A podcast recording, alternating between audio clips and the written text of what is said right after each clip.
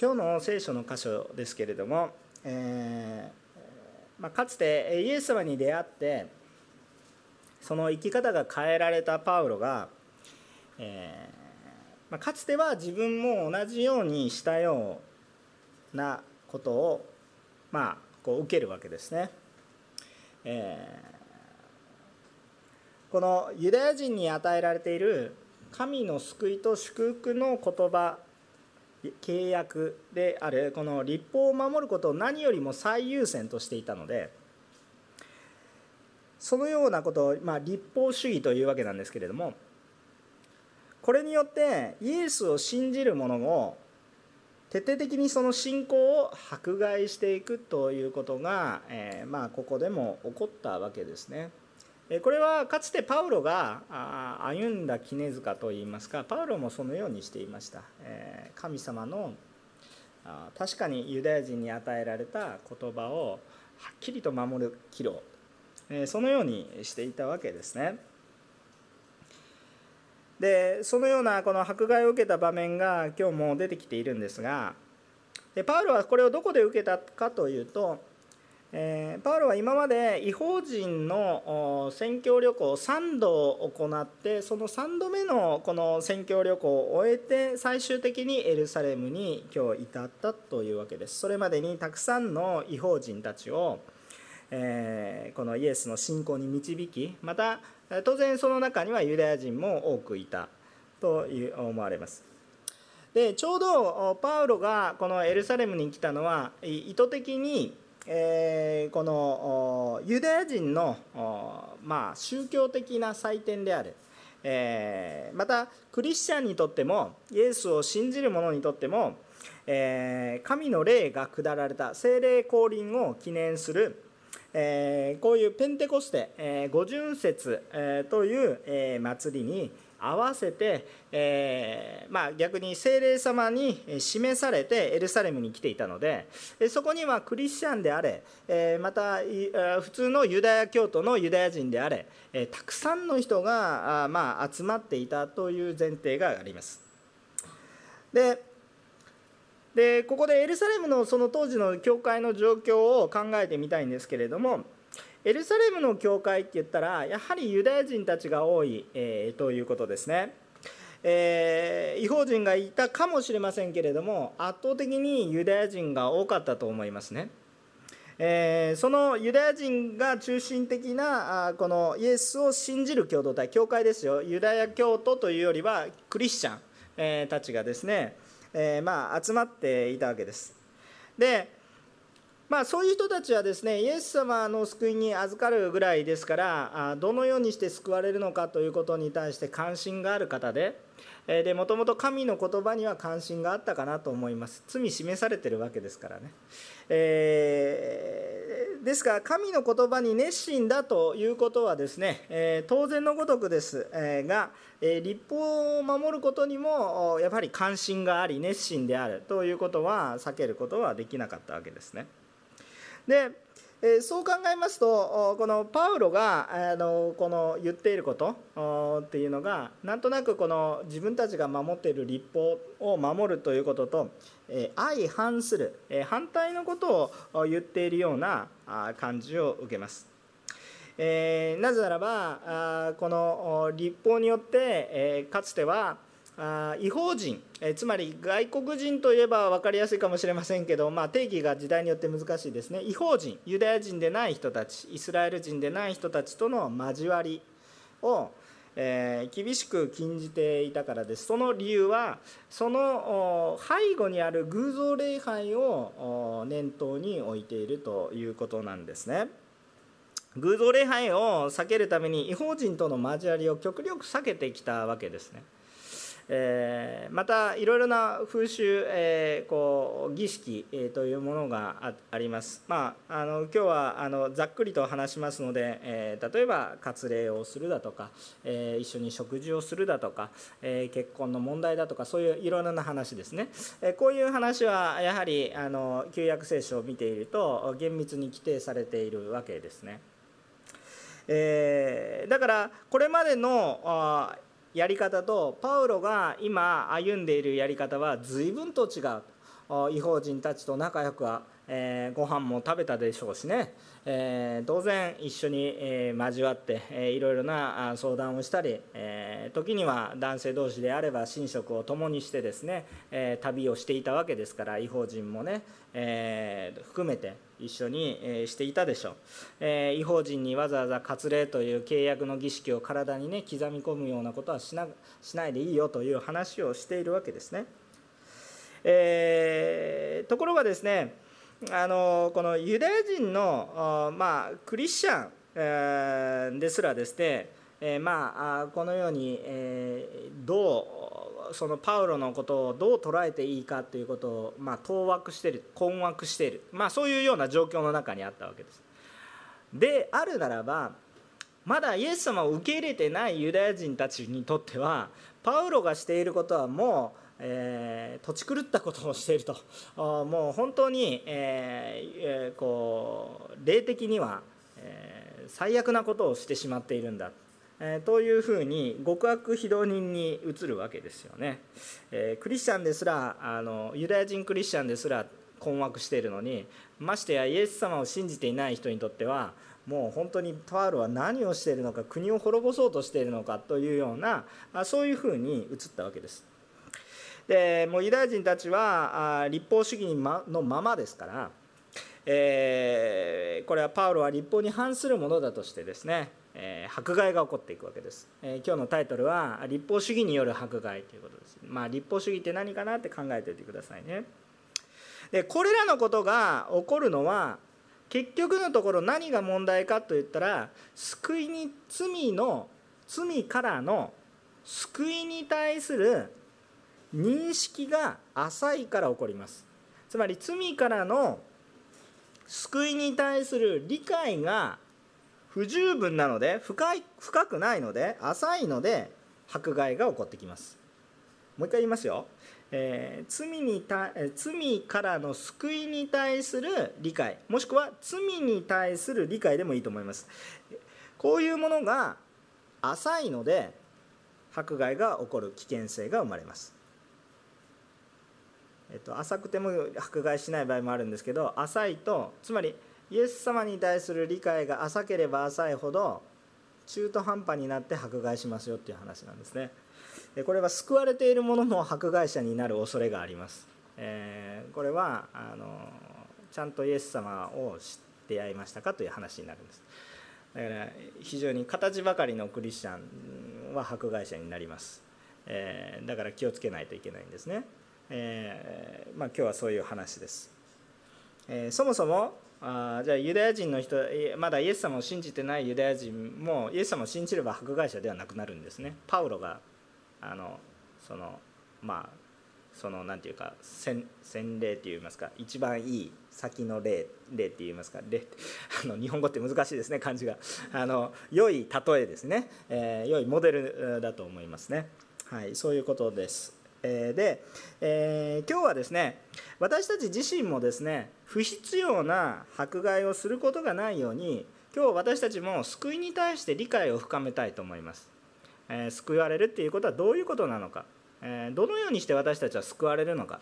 なぜ私たちは救われたという確信を持っているのか、えそれをですね誰にどう聞かれようがちゃんと説明できるようになる、えそういうことですね、えそれと同時にえー、まあ、どこまで行っても理不尽な迫害はありますよということに対する心の備えをしましょうと、まあ、そういうことでございます、えー、今日は2つのポイントでお話をしたいと思います、えー、今日迫害者といいますか迫害予備軍と迫害者が2つ出てきます。1つはクリスチャンの迫害者。もう1つはまあ、予備軍ですね。クリスチャンの迫害予備軍。それとえー、ノンクリスチャンの、まあ、完全なユダヤ教徒のあ、まあ、こう迫害というこの2種類がちょっと見えるわけなんですけれども、えー、まず第1のポイント17節から26節、えー、全体的なお話です。17節から26節全体的に眺めながら、え、見ていただければと思います、え、第1のポイントは私たちの救われ方です。救いは立法ではなくいいですか？もう一回言いますよ。救いは立法ではなくイエスをイエスの十字架と復活を信じる信仰によって救われる。もう一回言います、えー、私たちは立法ではなくイエスをイエスの十字架と復活を信じる信仰によって救われる。もう一回言います、えー、重要だからです。立法ではなくイエスをの十字架と復活を信じる信仰によって救われる。アーメンですか、え、このことを頭に叩き込んでおいてください、えー、分かっていてもこんがらがってきますから、えその説明を今からします、えーパウロが精霊に導かれて多くの違法人たちにイエスを信じる福音によって救われますよということを伝えたわけです。で多くの違法人が励まされ、え、イエス様を信じました。でその救われた人々を励まして励まして結局戻ってきたわけですねエルサレムに、えー、でこのエルサレムで、えー、精霊はあ事前にパウロが苦しむよというふうに、えー、知らせていましたね、えー、これまでのメッセージで、えー、伝えてきたことです、えしかし、えエルサレムについてすぐに問題に直面したかといったらそういうことではなかったんです。エルサレムについてから麗しい交わりがあったんです、えエルサレムについてまずイエス様を信じる者たちとの再会があって、え本当に楽しい時間があったわけです、えそこにはえー、まあ他の人たちはパウロと同じようにいろんな人たちを励ましていたかもしれませんが当時、えー、このエルサレム教会を頑張って励ましていたのがヤコブでしたね。でこのヤコブがあこう迎えに来てですね、えー、一緒に家に行きましょうというお話になるわけです。でそこに行くとですねこのエルサレム教会の中のまあ霊的なリーダーシップたち、まあ、長老と表現されていますが長老たちが集まっていてですね、えそこでですね、え共に、え分かち合いをしたんです。パウロが今までこれまでどういうような宣教旅行をして神様がどんな働きをされたのかっていうのを本当に喜びながらこう話すんです。それは本当に麗しい、え時間であったというふうに思います。えー、一つ一つの奉仕を一つ一つ神様がこの場所ではこうしてくださったんだって溢れるばかりの証があるわけですよね。もちろん献金も集めていたでしょうしおそらくここで渡したんじゃないですか。おそらくそういう感動があったと思いますね。顔も合わせたことがない人たちがどうしてこんなことをしてくれるのかなっていろいろなそういうお話がきっとあったと思いますね。でそれらのことがあったわけなんですけれども、えー、そのところでどうでしたか？問題が起こりましたかっていったら問題は起こらないんです。えー、やっぱり霊的なリーダーシップはあの何に直面してるかって魂に関わっているのでやっぱり見てるところが大体一緒なんですね、どういうどこの土地にいようとどういう状況魂に関わっていることなので、え人の命と関わっていることなのでやっぱりあのどんな違法人であろうがユダヤ人であろうがあんまり変わらないんですねそういう部分は。だから何が重要かって分かっているので神様が働かれているっていうことに対して喜びがあふれています。ですから喜びがあふれているので20節、えー、こう書いてあります。彼らはこれを聞いて神を褒めたたえって言ってるわけですよね。神を褒めたたえてる。だから基本的にはそこに喜びがあり賛美があるわけです。神様がされていることの賛美があるわけです、えー、ただしねえっ、と魂に直接関わる人たちだからこそですねそういう理想形だけで話はできないわけです。そこは現実の問題と常に向き合ってるわけなんですね。でもいいですか？あのリーダーシップはいつもビジョンと理想があるわけですよ。わかりますか？それによってもうこうもう神様を見上げて喜んでるわけです。でも神様を見上げてるだけで喜ぶんじゃなくてリーダーシップっていうのは神様を見上げて喜んで足元に使えるんですよ。わかりますか？なんか神様の目の前でわーって言ってなんかあのなんかあ浮き足だって一人で喜んでてなんかもう勝手にしてくださいとそういう感じではなくてですね、えーこの神様を見上げながら使えるところは現実に使えるんですね。分かりますか？だからリーダーシップはあの現実の問題に向き合ってるんですね。あこんな素晴らしいことがあった本当に霊的に喜びを持っているからこそ現実の問題に対応していくことができるんです。分かります？なんかこうなんかこの天井人みたいな感じでなんか 下々のことは関せぬみたいなそんな感じではないわけですよ。思いっきり下々って言うと悪いかもしれませんけど思いっきり使いに行くんですね。っていうかそこが自分のいるところですね、えー、でも見上げてるところは本当に崇高なあの神の栄光を見上げているわけです。で現実の問題の話をするんです。で人々はこの時にリーダーシップは基本的に喜びを持ってこの問題の話をしています。ね、皆さんあパウロさん帰ってきましたね。すごい問題なんですよじゃなくてまずは神の栄光を褒めたたえたんです。わかりますか？これね。全然こう心の向きが違うわけです。もう当時のあの教会のリーダーシップたちも同じだった。まずは神様の働きを喜んだんですね。麗しくね。でもその中でさあでも喜んでばかりもいられなくてやっぱり問題も処理をしていきながらその中で神の栄光をさらに深めていきましょうという話になるわけです。でここで話されたその当時のエルサレム教会いいですか？ここは今はクリスチャンたちの中の話ですよ。イエス様を信じている者の話ですよ。で、えー、後でイエス様を信じていない者との迫害が起こってきます。いいですか？ここはイエス様を信じている者の中での問題です。エルサレム教会の中の問題です。でここであの教会内で混乱が起こっていると。でどういう混乱が起こっていたかというとえー、パウロはこれまで、えー、ユダヤ人が神から与えられてきたという約束を破るようにと教えているんだと考える人たちが一定数いたんですね。一定数といっても相当な数字だったと思います。なぜならば当時のエルサレム教会って超巨大教会です。えー、なんでわかるんですかって20節ですよね。ユダヤ人の中で信仰に入っている人が何万と言いますがつまり当時のユダヤ人教会は弱小教会なわけじゃなくて貧しくはあったんですよ。貧しくはあったんですけどなぜ貧しいかというと貧しい人が何万といたからなんでそれを施したりしてたからですよ。だから貧しいんですよ。小さい教会だから貧しくて小さくてってよくね皆さん初代教会をよくねあの日本の教会でですね初代私たち小さいけど初代教会のように歩みましょうっていうふうによくね言うんですけどそれビジョンの見方が間違ってます。初代教会はメガチャーチです。あの残念ながら残念ながらじゃないですけど。あの、えーだから初代教会に行きましょうっていうことはどうかって言ったらそこにはリバイバルがあるんですね。だからあのもちろんですね私も小さい教会の出身だから言いたいことはよく分かります。何を言いたいのかっていうのは別に傲慢になって言ってるわけではなくてよく分かります。何を言ってるのか。私たちの教会もまだ大きいとは言えません。あの初代教会何万の教会ですから私たちはねはいっていう感じです。でもでもそれでもねあのどういうビジョンを持って小さくても主が共に精霊様が働かれるならばすぐそうなるというふうな信仰をいつも持っておく。そういうスピリットを持ち続けましょうということですよね。まあ、そういうことです。あの数の話ではありませんけれども。しかしそれだけ数はいたわけですから一部の人たちがパウロに反対していたとしたとしてもそれはすごい数ですよって無視するような数ではありません。たとえ少数であってもリーダーシップは無視してはいけません、ね、そういう教会の中で問題があるだからこれに対してどうにか対処しないといけませんよ。でこのエルサレムのリーダーたちは本当にあよくできたリーダーシップだってさすがヤコブがあのこう導いていただけのことはあるかなっていうことを思うんですね。その解決方法もすでに用意してたんです。ね。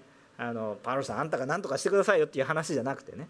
あんたが弁明しなさいよっていう話じゃなくてもうその教会の中で特別にパウロは決して、え、この立法をバカにしているようなあ神に反対するような人ではありません。パウロは決して神に逆らうものではありませんし立法をことさら軽んじるようなものではないという特別な請願を立てた者が4人いたんです。特別な請願を立ててパウロが必ずそうではないと私たち4人が確実に証明しますというそのような4人の人がいたんです。素晴らしい共同体ですよね。分かりますか？自分たちでもう解決してるんです。でもパウロが来たから完全に解決できるっていう話なんです。よ収めていたっていうわけです。分かりますか？素晴らしいリーダーシップたちですね。この状況があるわけですよ。でこの4人のあらかじめ請願を立てていた人たちがいたわけです。でこの人たちはまさにそのユダヤの習慣に従って特別な誓いを立てるっていう人はなじる人っていうふうに言われるんですけれどもこれも旧約聖書に規定されています。でこの特別な請願あのまず皆さんにちょっと言っとちょっと注意しておきたいんですけど私たちはできない誓いは軽々しくしてはいけません。これはちょっとまた別のメッセージになってしまうのでそうなんですけれどもつまり、えー、クリスチャンもそうですけどできないことを軽々しくあの約束しない方がいいんです。時々やっちゃうんですけれどもあの皆さんどうですか？子供とか奥様とかね兄弟とかでねあ話も聞いてないのに「ああ分かった分かった分かった」とか言ってねその分かったって言ったら分かったってことになるんですからね。やらないといけないんですけど何だったっけとか言って忘れてることってよくありませんか？私はよくあって夫婦喧嘩直前まで行くんですけれども あの、えー、それをやっちゃいけないのにやっちゃいけないのは、まあ、立法主義に陥らないようにっていうのはあるんですけど軽々しく誓わないようにしましょう。何を何においても私たちは誓える存在じゃないんです。なぜならば全てのものは神のものだから。担保がないんです私たちには。だから主だけがだから真理に基づいたことだけ使っていったらいいんですね。で「はい」は「はい」「いいえ」は「いいえ」です。でもちょっとそれは別の聖書の箇所なのでちょっと置いときますけれども。でもこれは本当に重要な話でで何があってもこれは誓いますという4人の人がですねこれは決心を持ってね特別な決心ですよね。持って馴染みと。で髪の毛を剃らない。ね。えー、でお酒とかそういうものも飲まない。清く生活してそれが本当ですよっていうことを証明するためにねあのこういろんなものを節約してだから生き方を変えて生活も変えてでも私が今言っていることは真実ですということを言い続けた。特別な献身者が4人もいたんですよ。すごいことですよ。そのこの教会の素晴らしいところね。この教会多分貧しかったと思いますから大変だったと思いますよ。この4人ね。でもこのような、えーと、この4人がいたわけなんです。ででこれがまあ細かい話をいろいろあるんですけれどもこの誓願が果たされる時にはまあいろいろ清めの儀式等々いろいろがあるわけです。まあ細かい話ちょっと今日のポイントじゃないので省きますけれども、えー、髪の毛をその時に初めてそそ剃ったり切ったり剃ったり、えー、そして生贄を捧げたりすることがあるんです。パウロも以前そういうことをしたことがあります。パウロもよく分かっています。だから私はその通りだっていうことを証明できます。だからそのことをしたならば周りの人たちもああやっぱりパウロはちゃんとあの4人が言っていたようにもしくは長老たちが言っていたようにヤコブが言っていたようにあああれはデマだったんだな。本当にパウロは神に従うものだったんだなというように認識できるからそういうようにしてくださいませんかと言ったわけです。そしてそれにかかる全ての費用。まあ主に生贄を捧げるんですけどその費用もパウロが出してくれたらそれは本当のことですよねっていうふうなことが分かるのでそうしましょうと言ったわけなんです。でだからもう完全に人々がの誤解が解けるように、えー、もうエルサレムのリーダーたちはいつでもいいように準備してたんですね。ででその通りに準備がなされた通りになりました。でえー、でもですね、えーと、このようなことが起こる以前にですねエルサレム教会はもうちょっと理解をしておかなければいけなかったことがあるんです。えー、これはね救いに対するエルサレム教会の信徒たちの救いに関する知識の甘さがこれを生んでいます。こういう問題を生んでいます。でなぜかというとそもそもね第一次宣教旅行が終わった後に一度パウロはエルサレムに行ってるんです。3回選挙旅行をしてぐるぐる回ったんですけども1回目の選挙旅行が終わった後にパウロはエルサレムに行きました。もう随分ずっと使徒の働きの話をしてますから頭の中から飛んで 飛んじゃってる人もいるかもしれませんけれども1回目の選挙旅行が終わった後にパウロはエルサレムに行っています。ある問題について話すためです。なんでなぜですかっていうと違法人がたくさん救われたんです。でもこの違法人たちは今まで立法に従う習慣なんてないし当惑する一方だ。でも割礼は受けてないけれども生まれた時に割礼ってするんですよね。男性器のに傷を入れるっていう話なんですけれどもそういう話はしないわけなんですよね。だからあのでもそんなことしてなくても明らかに精霊様に触れられてイエス様を信じて救われてるっていうのが明らかに見える。じゃあどうこのことを理解しますかという話し合いが持たれたの。それがエルサレム会議というものが持たれたんです。こう歴史の転換点です これが。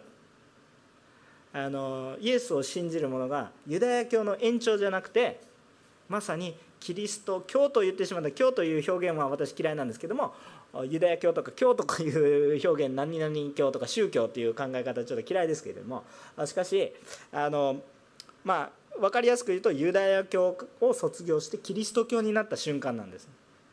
一つの部族宗教からですね全世界に。でももともとユダヤ教じゃないんですよ。もともとユダヤ教じゃないですよ。それは便宜ユダヤの人たちが自分で凝り固めていったっていうことなんですけれどももともと神様は全世界の神ずっとずっと全世界の神様だったんですから、えー、そういうものなんですけれどもまあ便宜ね。ユダヤ教からキリスト教に大転換していくこのエルサレム会議というものが行われたんです。でその時にどういうふうになどういう決断をされたかっていうと面倒、えー、くさい話をボンと飛ばしますと25節に書かれてあるようなことが決まったわけなんですね。信仰に入った違法人に関しては偶像に備えた者と血と締め殺した者とみだらな行いを避けるべきであると決定してすでに書き送りました。そうなんです。この書き送ったこの書き送った手紙を喜びを持ってえっとねもう少し言うならばここに書かれてあることすらもちょっと飛び越えていくのが本当の福音なんですけれどももう最低限これがこれを守ればユダヤ人たちがびっくりしなくてやっていきますよっていう最低限のラインだったんですね。であのつまり違法人であろうが救われるっていうことがはっきりと全てのユダヤ人クリスチャンの中で認められてその喜びをさあ分かち合いましょうっていうことでもう救われたあこう違法人たちもこれ以上悩まなくてもいいですよっていうことをこうもうこんな一致が与えられましたっていうかもっと神様はもっと先にいますけどでもそれでもここまで来ましたっていうことを喜びを持って伝えていこう。そしてさらにそのことをもって多くの人が救われたらいいなと思って始まったのが第二次宣教旅行ですよ。そもそも。そもそもですよ。だからこの決定がなされた中心地がエルサレムなんですよ。ね、アンテオケ教会とかではありません。違法人教会ではありません、ね、このユダヤ人の教会このエルサレムで決まった話なんですよ。だから一番エルサレムで理解されていないといけないんですよね。でも第2次宣教旅行そして第3次宣教旅行に行く時にはいちいちエルサレムに寄ってないですから随分月日が流れました。ね1ヶ月か2ヶ月の話でありません。数年かかってるわけですから。でそのような数年の間にまたたくさん新しい信徒たちが増えてるわけです。もう何万人というふうな教会になってるわけです。で、えー、そのような状況の中で、まあ、福音の本質が見えてない人も増えたのかなということを思います。でもなんとなく信じる人はいなかったと思いますよ。迫害の中で信じていった人たちですからね、えー、でも周りにはユダヤ人だらけであの違法人はほとんどいなくてっていう環境の中でやはりあのそのユダヤ教からちょっと抜け出せないその部分があったんでしょうね。で、えー、まあ、さっき話したこのあの違法人のね対するこの会議の話はですね、まあ、使徒の働きの15章にねあるようなそういう働きですのでエルサレム会議の話に興味がある人は使徒の働きの15章をね読んでいただければいいのかなと思います。さてでまあとにかくですねえっと、そもそもそういう状況だったのでエルサレムの人たちはそもそもこんなことでやいのやいの言ってるんじゃなくてもう大丈夫で初めから大丈夫だよってしてないといけなかったんですけど福音に対する理解が浅い浅くはないんですけどもあの立法との兼ね合いに対して疑問点がなかったのでそこに対する考察が浅かったんですね。違法人たちが目の前でバンバン救われていたら考えざるを得ないんですけどユダヤ人ばっかり救われてるのであやっぱりイエス様はユダヤ人のために来たんだなぐらいの感覚なんですよ。だから世界の王っていうよりも私たちの王っていう感じなんでちょっとこう世界観が狭いんですよね。であのそこでですねえー、このパウロがですね、えー、まあ素直に長老たちが準備したこの立法によるその解決っていうものをね、えー、パウロが従うことによって、まあ、エルサレム教会も安心しますよと。でそういう一連の儀式を行うことになったんです。でさてじゃあねここでね私たちも注意しておかないといけないことがあります。私たちもこの福音に対する理解をちゃんと深めてないとこの当時のエルサレム教会のように変なことを言い出します。あんまり同種類の人たちだけともあんまり交わらないでください皆さんね。いろんなタイプの方がいらっしゃるんですよ。いろんな礼拝の形があります、ね、でも主は一つです。ね私たちの教会はたくさんの言語や文化が混ざってるんです。感謝なことですよ。必ず宣教に用いられます。でも仲の良い人たちだけで集まってたらどうですか？楽ですよ信仰生活はね。だって変な人来ないですからね。あのみんな大体イエス様信じていくと人格的に良くなっていきますから。あのいい人ですよ。大体いい人なんですよ。いい人に変えられていくんですよ、ね、性格もね。でそしたらそういう人たちと交わりたいじゃないですか。行ったらね「よく来られました」とか言ってね「ああ」っていうふうにね楽しいそういう交わりってずっとしたでしょ？いいですよ。それは否定してないんですよ。それはそれで大切なことなんですよ。でもね本当に主に示されたらあ今日も来てくれさいました。もう仕方ないから来てやったよ。みたいなそういう人たちを歓迎していくようになるんですよ。そっちの方が祝福なんですよ。でなんであの人はこんなこと言うんだろうなってこうやって葛藤してる人と共に歩むんですよ。そしたらどうなんですか？また別の人が来た時にあ私たちはでもこの人も救われるだろうなっていう希望を持っていくんです。でも私たちが同種類の人たちでぬくぬくと信仰生活をしてると自分に合わないような人たちが来た時にあなんであの人来たのかなとかいうふうに思っちゃうんですよ。皆さんリバイバルが起こったらどうなんですか？皆さんリバイバルが起こったらこの教会に皆さんと関わったことのないような人がたくさん来ますよ。ウェルカムするんですよ。もうやんちゃな男の子とか来るかもしれないですよ。もうここの辺に反り込み入ってね俺今日このバイクで来たんだけど牧師そこにバイク置いといていいか？とか言ったらいいから礼拝に来いって言うんですよ皆さん。分かりますか？もう喜んで迎えるんですよ。いやあの人と一緒に礼拝したくない。とか言ってたらダメなんですよ。分かりますか？それは福音に対する理解が甘いからそういう話になるんです。だからどこまで言ってもその教会のシステムの話だとかマナーの話に落とし込むんじゃなくてそっちは立法主義なんですよ。そっちに落とし込んではダメなんですよ。福音というのはどっちに落とし込むのかっていうとキリストの十字架と復活の方で理解をしていかないと私たちの礼拝もおかしくなりますよ。でえーと、ですから今簡単にね非常に簡単に言うつもりなんですけど簡単になってるかどうかは分からない自信がないですけどいや私は簡単にした自信があるんですけど福音を簡単にお話しします。いいですか？えっと基本的にさっきも言って言ったんですけれども福音っていうのはイエス様を中心に考えないと分かんないでしょ？私たちの生活を基準に考えては分かりません。イエス様を中心に考えないと全くわかわけが分かりません。えっと罪から救われるのは立法とか法律とか修行とかそういうものによっては救われることではありません。なぜですか？神が言われたことなのになぜこの立法を守ることによって救われないのか？それは非常に簡単です。立法を守りきることができないからです。この世の誰も立法を守りきることはできません。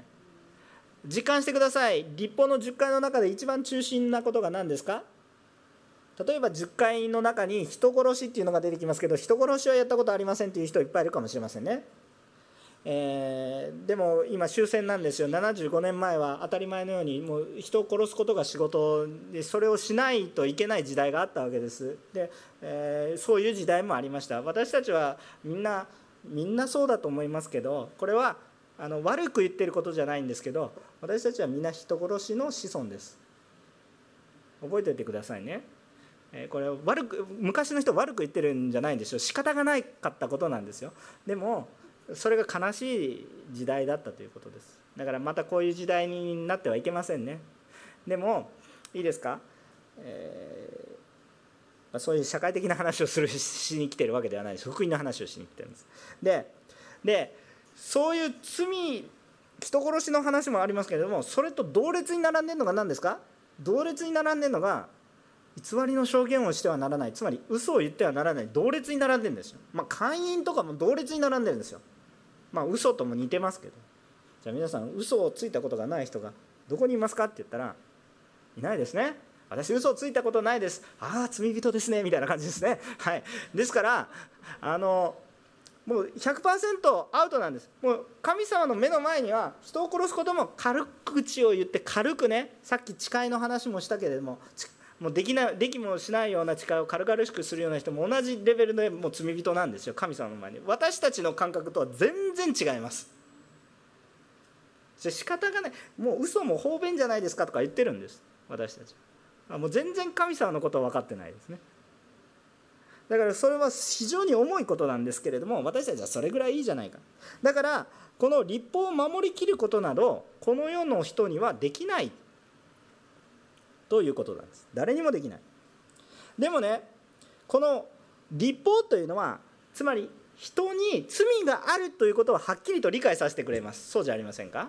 ね罪があるということは嫌でも理解します。でも問題はねその罪があるっていうふうに分かったら立法ははっきりと言うんです。その罪には罰が伴いますと。その罰は何ですか？死ですということ。だから立法の原則によっては立法を守りきることができるのであるならば救われるのは確かなんです。嘘ではないですしそれは確かなものなんですけど問題は立法を守りきることができないのでそこに救いはない死しかないということなんです。方法はあるけど実現不可能なので結局ないのも同じというか救いがないのも同じなんですね。これ無理なんですね。だからいいですか？だから立法によっては救いがないっていうことね。立法自体が悪いんじゃなくて私たちが立法に追いつかないっていう話なんです。だから立法によっては救われません。立法が悪いから救われないんじゃなくて立法を達成できないから救われないんです。でこの立法を破ることなく完成させたのが誰ですか？これがイエス・キリストです。いいですか？イエス・キリストは立法を破ったんではなくて完成させたんです。えっとイエス様はまず罪がありません。罪なく生まれました。なぜですか？処女マリアから精霊によって生まれたんです。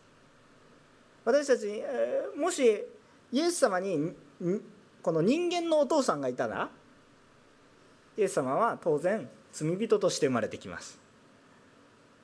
しかし神の権威において処女マリアからはそんなことありえるかと思うわけなんですけれども救いのことを考えたらそれがあってしかるべきです。それがないと話にならないからです。どっちみちヨセフとマリアの間に生まれたのをわざわざそういう伝説を作ったんでしょう。では私たちの救いがありません。なぜならばその人も罪人だからです。でもイエス・キリストは処女マリアから生まれたからこそ罪なく人として生まれたんです。でこの人がこの神であるそして人であるこの人が罪を犯すことなく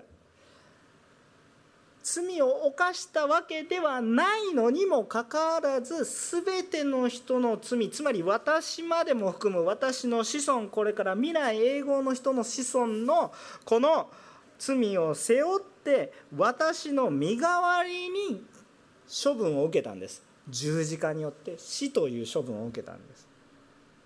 ですから例えば私例えばあの罪人が死ぬこととは違うんです。罪がない人が死ぬっていうことに意味があるんです。だからこそ身代わりになれるんです。罪がある人が死んでもそれはその自分の罪をあがあのその処分したことにしかならなくて他の人のことはできないです。ね。だから罪がないものが死なないといけない。でも罪がないものが死ねないのでそこが問題なんですよ。しかしねイエス様はこの私たちの死をあの罪の罰を全部受け取ったから私たちの罪の刑罰下らないでしょ？私の刑罰はイエス様に言ったんでしょ？でイエス様が完全に死んだんです。で死なれたんですけどもっとすごいことが起こるわけ。で死んだけれども3日目にどうなるんですか？よみがえるんです。これはどういうことですか？死を打ち破るので罪の結果が死なので死を打ち破るということは罪の問題を根本的に全部打ち破って解決したってことになります。だからイエス様は確実に死んでいなければいけないし逆に言うと本当に生き返っていないと意味がないです。そうしないとイエス様を信じても結局死で終わってるんです。でも死で終わるんじゃなくて復活で終わってるので生きているので私たちはその新しい命に預かっていくことができる。だから私たちも新しい命を受けて今日も歩んでいるんだということなんです。だからこのここに救いがあるんです。立法に行くと行き詰まってしまうんです。苦しいんです。皆さんも立法立法主義の信仰生活は苦しいです。今信仰生活苦しいっていう人はどこかしら必ず立法主義に陥ってます。詰まっちゃうんですよ。行き詰まっちゃうんですよ信仰生活。苦しくなるんですよ。でも福音に生きてたら力があって喜びにあふれてるんです。そこに救いと希望があるんですよ。だから行き詰まらないんですよ。今日行き詰まってる人はもう一回救いの信仰に十字架に立ち返る。これしかありません。そこに救いの突破口があるんですでこの救いつまり罪からの許しはこのイエスを信じる信仰によるんですだから。分かりますか？でねここからがちょっと難しいんですけど一方で救われている人はもう立法には縛られていませんね。ねもう救われたんだから。立法には縛られていません。しかし立法というのは確かに神様がこうしてほしいという基準ではあるので分かりますか？正しさの基準ではあるのでわざわざこれに反することを行うことはどういうことかって言ったら私は救われたものなんだというアイデンティティを捨てるようなものです。わかりますか？私は救われたから罪を犯そうとするのであるならばそもそもそもそもイエス様の方に顔が向いてない。私たちが例えば交通事故に遭いそうになってボーンとね突き飛ばされてねしかも自分の不注意で道に飛び出したから交通事故に遭いそうになってでもボーンと突き飛ばされて代わりに誰かが死んじゃいました。すごい感謝して「もうすいません」と言ってるのにまあいいやって忘れてまた何も信号も見ないでボーンと道路に飛び出していくような愚か者ですか私たちは。そうであるならば立法を無視したらよろしい。自ら死にに行くようなものですね。救われた者としてああ信号を守ろうって。もっと多くの人信号を守りなさいって言うねそういうそういう話ですよね。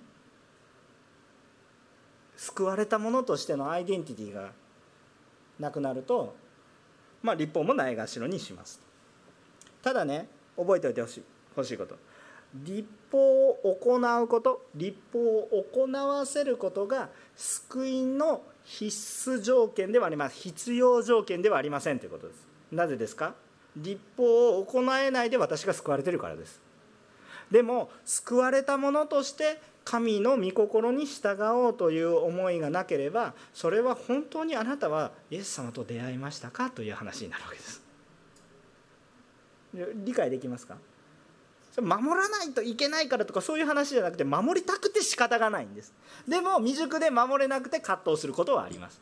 でも基本的にはそれを守りたいと思ってるんです、ね、その思いが私たちの内側から溢れてくるんですよ。ちゃんと福音に預かっていたら。別の信仰成長の葛藤は別の部分であると思いますけれども。そしてさらに言うならばですねこのまあ、この救われた人が立法を守るっていうこともまた自由なことなんですね。で特にユダヤ人にとっては神様が直接言われた言葉ですよね。違法人に対して直接語った言葉じゃなくてむしろユダヤの民族に対して最初旧約聖書ってどんどん語られていってますよね明らかにね。もちろん全世界の人々に語られているような部分もあるんですよ。アラム語でねダニエル書とかねあるんですけどメインはユダヤの人たちに対して一義的には話されている。だからユダヤ人にとっては民族的なアイデンティティそうですよね。民族的なアイデンティティであり文化でもあります。でもそれを守ることは何なんですか？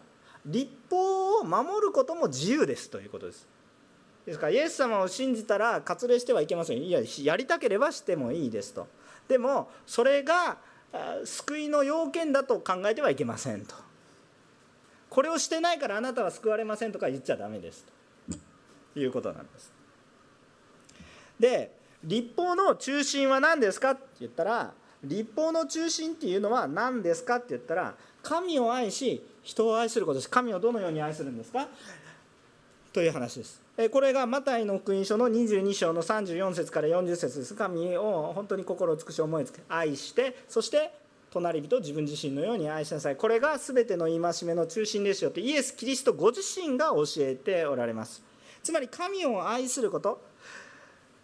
つまり私たちは立法の細かい規則に縛られることではなく救われたものとして神を愛し神の御心に従おうとするんです。神を愛し。分かりますか？このなんか細かい規則を守ろうというところに注目してるんじゃなくてど真ん中神様を見上げて神を愛すること。だからですねパウロは立法を人々に強制しないしでも聖書を読むことは進めるんですよ。でも必要とあればね魂が救われるためにであれば特にユダヤ人なのでまあ立法の決まりを守ろうがそれは問題ないんです。違法人に無理やりさせようとしたら問題ですけどパウロ自身はユダヤ人なのでユダヤ人の決まりを守りましょうってね。でそれが神の御心に従っていって共同体に平安を与えることだったらいやそれではやりませんとか言ってそういう意固地なことするんじゃなくて全然やりますよ喜んで神のために。ユダヤ人だし当たり前じゃないですかって従いますっていう話です。だから喜んで従います。しかし違法人が立法を強制されるようなことをするんであればこれはおかしいって戦うんです。それは神の御心に従う。神を愛する。神が一体何をしようとされているのかっていうことに対して焦点が合ってるんです。つまり何かって言ったら十字架に焦点が合ってるんです。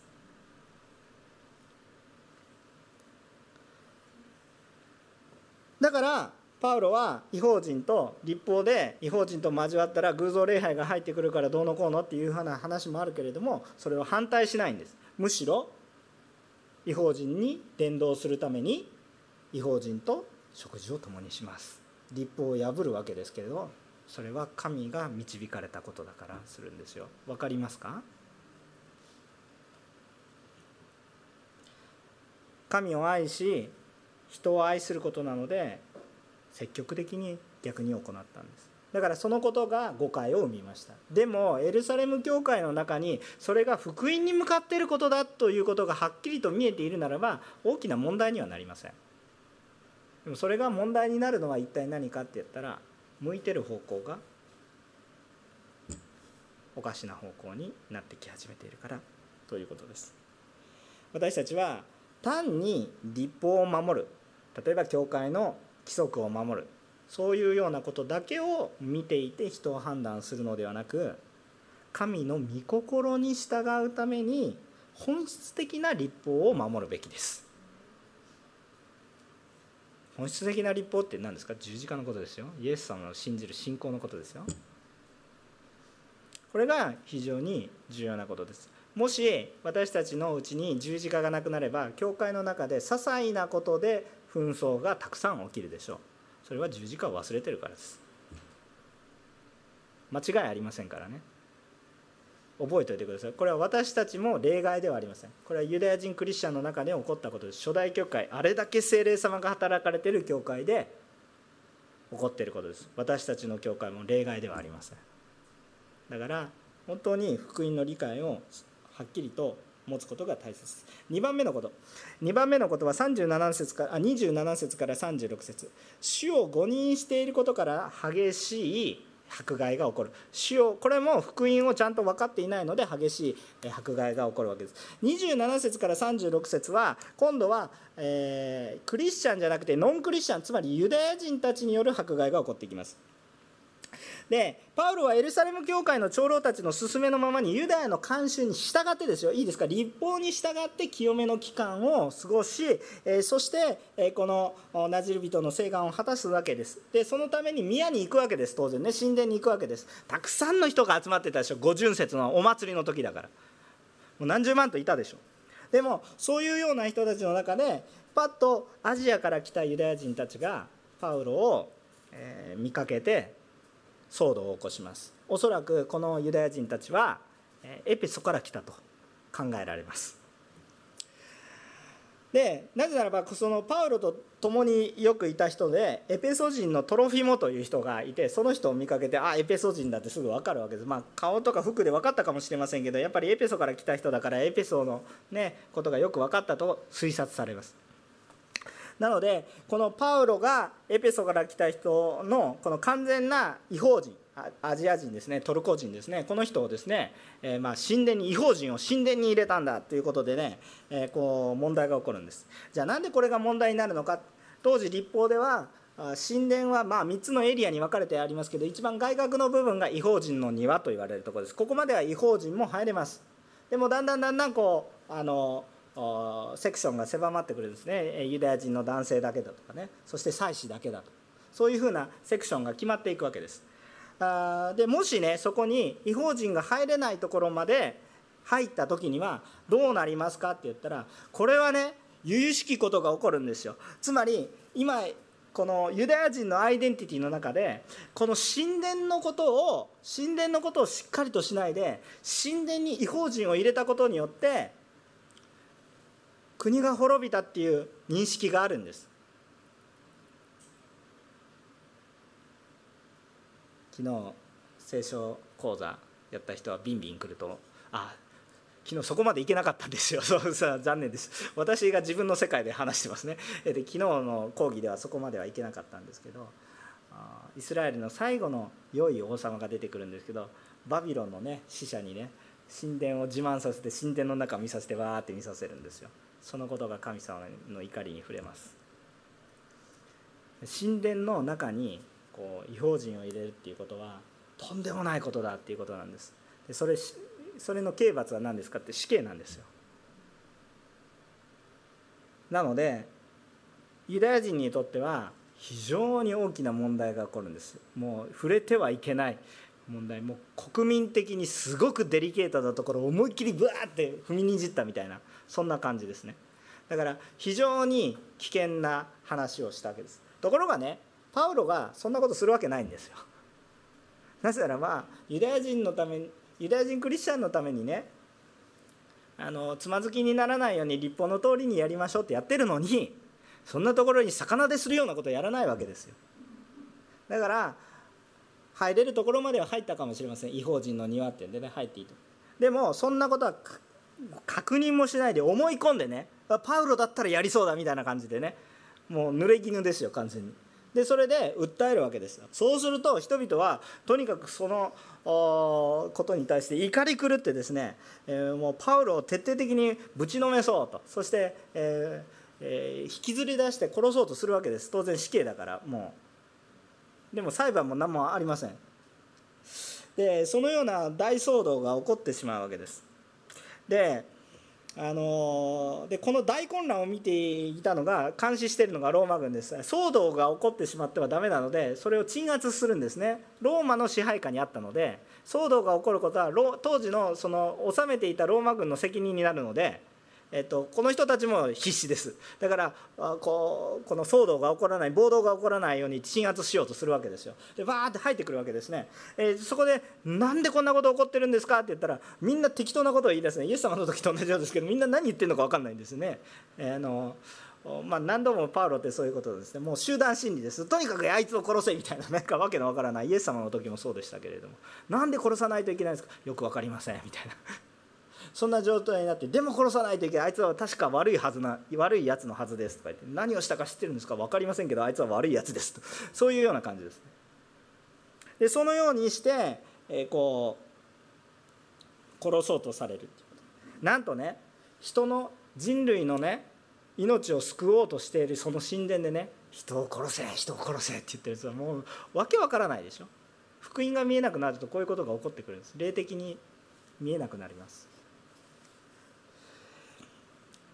でもねそもそも神様は違法人の庭どころか違法人が神殿に入ってもいいようにされたんです。なぜですか？十字架があった時に神殿のその隔ての幕は上から破られてるんですよ。ビリッと。皆がここに来ていい。だから違法人であろうがユダヤ人であろうが私たちは大胆に主の前に出ていくことができるんです。恐れなく出ていくことができるんです。だから今日私たちは今礼拝できるんです。そうじゃありませんか？今今日我がうちに主がおられる。今ここに主がおられる。